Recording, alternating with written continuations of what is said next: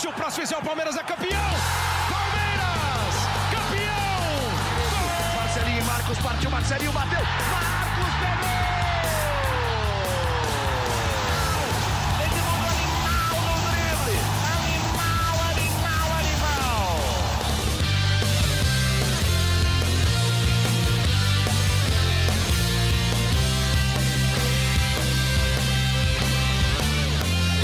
Fala, torcida palmeirense, meu nome é Henrique Totti e começa agora a edição 50 do GE Palmeiras, o podcast semanal sobre o Verdão no Globoesporte.com. Nesse episódio 50 eu conto com a participação, claro, de Felipe Zito e Fabrício Crepaldi, setoristas do Palmeiras. Mas antes de incluir os dois na conversa, eu já vou direto com o Rodrigo Capello, jornalista da Globo, que é o cara quando o assunto é negócios no esporte. No começo da semana, ele construiu o ranking dos clubes mais transparentes e confiáveis do futebol brasileiro. Esse ranking ele é classificado a partir de 10 perguntas que ele elaborou. Por exemplo, o clube publicou o balanço referente a 2019 no prazo legal? Se ele publicou, ganha um ponto.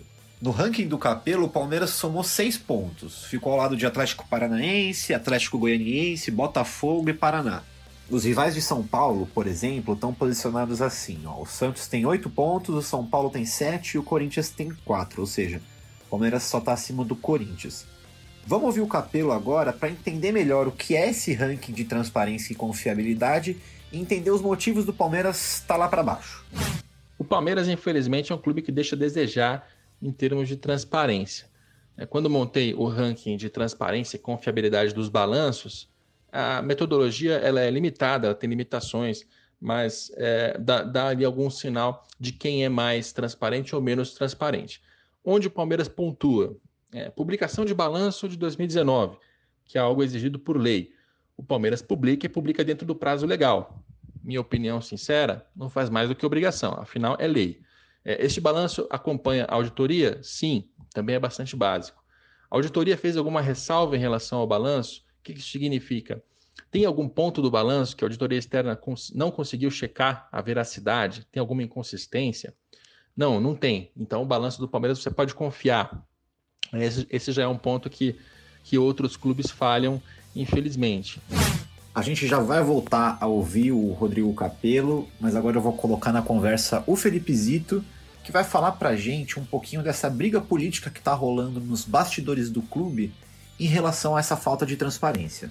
Com a sede social do Palmeiras fechada desde março, o Palmeiras perdeu essa rotina de reuniões né, no Conselho Deliberativo, tanto que o balanço do desempenho financeiro do Palmeiras de 2019 eh, foi publicado no fim de abril, mas não teve votação e discussão no Conselho Deliberativo. Eh, isso vai ser somente quando eh, o clube for reaberto e tiver um pouquinho da rotina anterior né, à, à crise do coronavírus, né? Então, a- alguns conselheiros de oposição questionam, eh, questionaram eh, o presidente do Conselho Deliberativo, Serafim Delgrande, eh, sobre alguns itens eh, do, do- do- desse balanço financeiro do Palmeiras. e pediram alguma resposta do, do- do dirigente, essa resposta não ocorreu. Eh, esse grupo voltou a cobrar um posicionamento do presidente Serafim Delgrande. E a, a- o momento do Palmeiras hoje é de abrir essa discussão quando eh, o clube voltar a ter uma, uma reunião né, presencial entre os conselheiros. eh, e aí esses pontos que esse grupo eh, questiona eh, do desempenho financeiro do Palmeiras, entre outras coisas também de transparência, criação de portal de, de transparência, eh, mudança eh, da, da empresa que faz auditoria, enfim, são, são alguns questionamentos que esse grupo faz, eh, que não teve resposta em um primeiro momento do presidente Serafim Delgrande. Eh, agora a ideia é que eh, o, esse assunto volte a ser debatido eh, somente quando o clube tiver novamente um pouquinho daquela rotina anterior, eh, com reuniões presenciais e até votações importantes para a vida política do Palmeiras. Perfeito, Zito. Agora o Capelo volta para falar mais alguns itens que o Palmeiras deixou ou não de cumprir para estar posicionado um pouquinho mais para baixo ali no ranking que ele fez. É, tem o detalhamento necessário no balanço para você fazer uma análise? Tem. É, o resultado de 2019 é, traz também ali o resultado de 2018. Estava diferente em relação ao balanço anterior? Não estava. É, então, são, são itens que o Palmeiras pontuou, mas que eu até considero básicos, né? E que dizem muito em relação ao balanço de 2019. É o que acontece. Palmeiras é um clube que não publica balancete. Até já publicou no passado balancetes que não tinham o detalhamento necessário, mas pelo menos existiam, estavam no site do clube. De uns tempos para cá, e eu digo isso assim mais ou menos um ano, o Palmeiras tomou a decisão deliberada de não publicar mais os balancetes, segundo eu, eu apurei na, nesses últimos tempos, porque não queria tomar porrada publicamente, o que é um problema, né? É, contas dos clubes, eu acho que o clube tem que publicar, tanto faz qual é o resultado que ela apresenta. Se estiver muito bom, melhor, mas se forem números negativos, é do jogo, é isso. Tem que publicar, tem que ser transparente com o seu torcedor, até para que o torcedor possa saber da situação, possa se engajar, possa se mobilizar, possa confiar no clube em que ele está colocando o dinheiro dele. Isso que o Capelo falou da relação de confiança do torcedor com o clube é bem interessante. Vamos colocar na conversa agora o Fabrício Crepaldi, setorista do Palmeiras, como eu já disse, mas que também manja tudo de esporte americano. Ele, inclusive, para quem gosta de NFL, apresenta o Primeira Descida, que é o podcast de futebol americano no Globoesporte.com, vale dar uma escutada lá. Fafis, a transparência lá nos Estados Unidos é maior do que aqui? Acho que nessa questão de transparência não existe nenhuma comparação entre os clubes brasileiros e as franquias dos esportes americanos. Lá é um modelo muito mais claro de negócio, inclusive por serem franquias e não serem clubes de fato, times. São franquias, elas são voltadas muito para a parte de negócio, mas a transparência que, os, que as franquias é, demonstram e que elas têm no dia a dia é muito maior do que o que a gente vê aqui. Um exemplo simples e básico é que você, entrando na internet, consegue saber qual é o salário de todos os jogadores de todos os esportes americanos, seja NBA, a Major League Baseball, NFL, é muito simples, com uma busca rápida você consegue saber quanto ganha o LeBron James por ano, quanto que ele ganha de bônus, os salários dos jogadores da, da NFL que tem vários gatilhos de bônus ou uma mudança de ano para ano, enfim, você consegue ter lá tudo detalhado e como esses jogadores ganham o salário, de que maneira que o clube está investindo esse dinheiro, que a franquia está investindo nele, o quanto que ele vai ganhar por jogo, enfim, isso e isso já sai desde o momento da contratação. Então, o torcedor da, do esporte americano, ele sabe muito mais para onde está indo o dinheiro que ele gasta ali no, no ginásio, comprando a camisa dele do time, sabe onde está indo esse investimento, do que no Brasil. No Brasil, como o Capelo tem mostrado aí, a transparência ela é muito baixa em determinados clubes, tem alguns outros que caminham mais para essa direção, mas comparando com os esportes americanos, Acho que é uma, uma diferença abissal. Boa, Fafis. De fato, nesse quesito, a gente tem que evoluir muito ainda aqui no Brasil. Agora vamos voltar com o Capelo, que vai falar mais uma vez do que o Palmeiras cumpriu ou deixou de cumprir dos itens que ele elencou para o ranking dele. Outro item, publica o orçamento de 2020? Não publicou. Né? A gente até consegue ter acesso aos números, mas por meio de apuração, de reportagem, de conselheiro que de alguma maneira tem acesso e vaza para a imprensa, mas isso não está não tá publicado. Né? Então é, é, outro fator. O Palmeiras poderia colocar esse orçamento é, à disposição da torcida. E outro item que, que o Palmeiras não pontuou nesse, nesse ranking foi um relatório de administração. O que é uma pergunta que eu coloquei ali, nem é um, um documento que seja obrigatório ou que tenha uma grande importância né, do ponto de vista de administração, mas é um, é um sinal de proatividade na comunicação com o torcedor para explicar para ele didaticamente o que aconteceu no decorrer do ano. E o Palmeiras também não fez isso. Então, infelizmente, é um clube que está tá devendo em termos de, de transparência, poderia é, aplicar as boas práticas que tem da porta para dentro também na sua relação com o torcedor da porta para fora. Muito bom, Capelo. Obrigado pela participação. Então, para resumir, o Palmeiras divulgou seu balanço dentro do prazo, mas tem todas essas questões observadas pelo Capelo sobre a transparência. Agora vamos falar com o Fabrício, que ele conversou essa semana com uma pessoa importantíssima na política do Palmeiras. Fala aí, Fafs. Olha, Henrique, nessa semana eu tive a oportunidade de entrevistar o Serafim Del Grande, que é o presidente do Conselho Deliberativo do Palmeiras, e ele não me pareceu muito preocupado em prestar essas declarações a esses conselheiros da oposição. Muito pelo contrário, na verdade, ele não fez questão de esconder que ele não deu as declarações, os esclarecimentos de propósito, como foi colocado um prazo por esse grupo de conselheiros, ele falou que não, não respeita prazos que não são colocados de maneira oficial, de maneira judicial, e que talvez ele espere aí mais uns 15 dias para responder. É, eu achei assim, uma, uma entrevista completamente sincera, mas é uma entrevista, as palavras dele, a atitude dele jogam contra o, o bom andamento da política palmeirense, porque de fato ele não deu os esclarecimentos pedidos pela oposição. A gente não está aqui para julgar se é certo ou errado o que cada lado está fazendo, mas o fato é que parece que as coisas não caminham para uma, um acerto amigável nesse sentido. A oposição está no direito dela de, de cobrar, talvez seja o papel mesmo de fiscalização. Os, os conselheiros falam isso no documento, que é que está no estatuto, que eles têm que ter acesso, e o Serafim Del Grande alega que não, não deu essa, esse esclarecimento tão rápido assim, porque foi colocado, foi imposto um prazo e ele não gostou disso. Enfim, vamos ver como caminha essa questão, mas foi é, um, é, uma situação ainda durante a pandemia que as pessoas não podem estar no clube para debater presencialmente.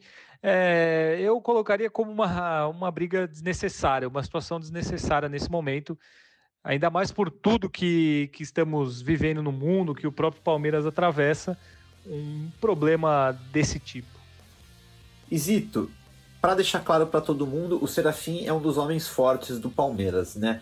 Importante dirigente do Palmeiras na década de 90, quando chegou a ser vice-presidente. Serafim Del Grande hoje é, se mantém ao lado da situação. Presidente do Conselho Deliberativo, ele tem proximidade com o presidente Maurício Gagliotti, tinha até a rotina de acompanhar a delegação do Palmeiras em jogos fora da cidade de São Paulo e também tem proximidade com Leila Pereira, patrocinadora e conselheira do Palmeiras. Leila, por muitos, é apontada como uma grande força política neste momento no Palmeiras e também pensando no futuro, é, já imaginando uma candidatura é, à presidência do Palmeiras, sucedendo o presidente Maurício Gagliotti no fim de 2021. Mudando de assunto, mas seguindo nessa linha de bastidores do futebol, vamos ter a participação de Martim Fernandes, repórter especial do Globoesporte.com, que deu notícia de uma reunião dos clubes nesta sexta-feira com a Federação Paulista de Futebol, onde ficou decidido que será enviado ao governo uma proposta de volta aos treinos. Fala galera que ouve o GE Palmeiras. Na tarde desta sexta-feira, 5 de junho de 2020, a Federação Paulista de Futebol se reuniu com os clubes para decidir como proceder sobre a volta aos treinamentos e a volta aos jogos e a volta do Campeonato Paulista que foi interrompido ali na metade de março por causa da pandemia do coronavírus. A decisão da federação e dos clubes foi de enviar para o governo do estado o protocolo médico que prevê todos os cuidados para a volta aos treinos primeiro e depois para a volta aos jogos.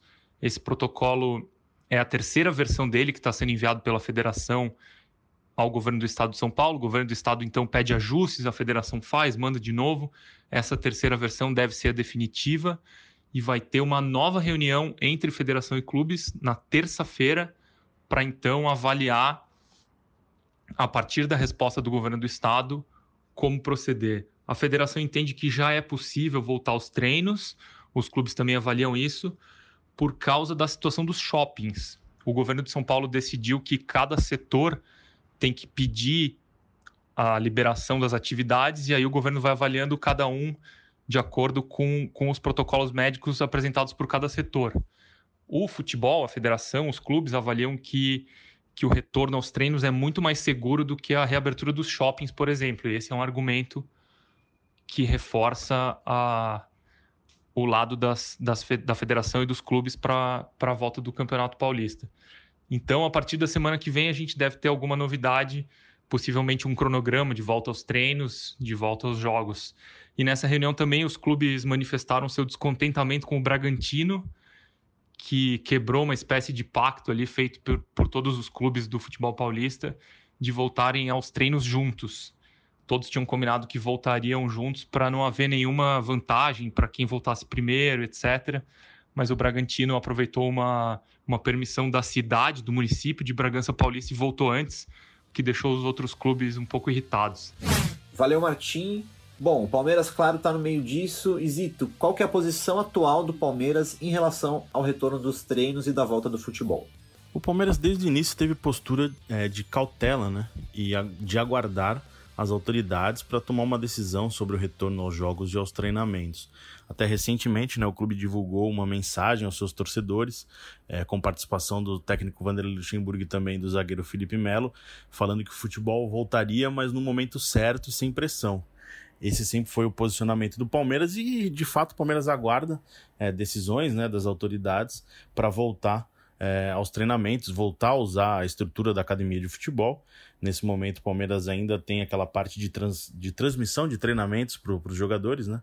Que estão em suas casas treinando na varanda, na garagem, é, cada um adaptando ali o momento para fazer o seu, sua atividade física. Mas como o Martim falou, né, a Federação Paulista se reuniu é, com os clubes e já começa uma proposta ali para uma retomada de um pouquinho mais próximo da rotina né, de treinamento desses clubes da Série A1 do Campeonato Paulista. É, nós batemos um papo com o técnico Vanderlei Luxemburgo é, nesta sexta-feira e ele falou que sim, ele controla um pouco a ansiedade dos jogadores, né? Ele elogiou muito o comprometimento dos, dos atletas, que existe sim uma ansiedade é, para ter uma competição, né? Para voltar um pouco a, a, a participar de uma rotina é, do futebol profissional e que ainda não existe né, uma definição sobre quando voltar, mas quando voltar, o Palmeiras vai estar preparado é, para essa nova realidade.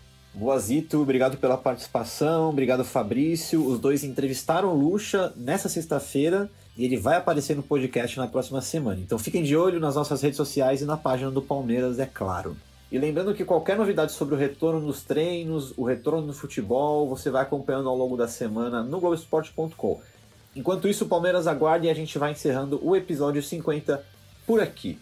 Você escuta a gente em globesport.com/podcasts e nas plataformas como Spotify, no Deezer, no Google Podcast, na Apple Podcast, no Pocket Cast. Quer ouvir mais podcasts sobre o Palmeiras? Volta um pouquinho aqui na página, aí no Spotify, aonde você estiver ouvindo. Recentemente a gente fez um especial sobre a conquista da Libertadores de 1999. A gente ouviu vários caras legais, como o Alex. A gente também fez um especial do último jogo no Palestra Itália. Enfim, tem coisa boa aí. A gente agradece a sua audiência e partiu Zapata. Partiu Zapata, sai que é sua, Marcos! Bateu para fora!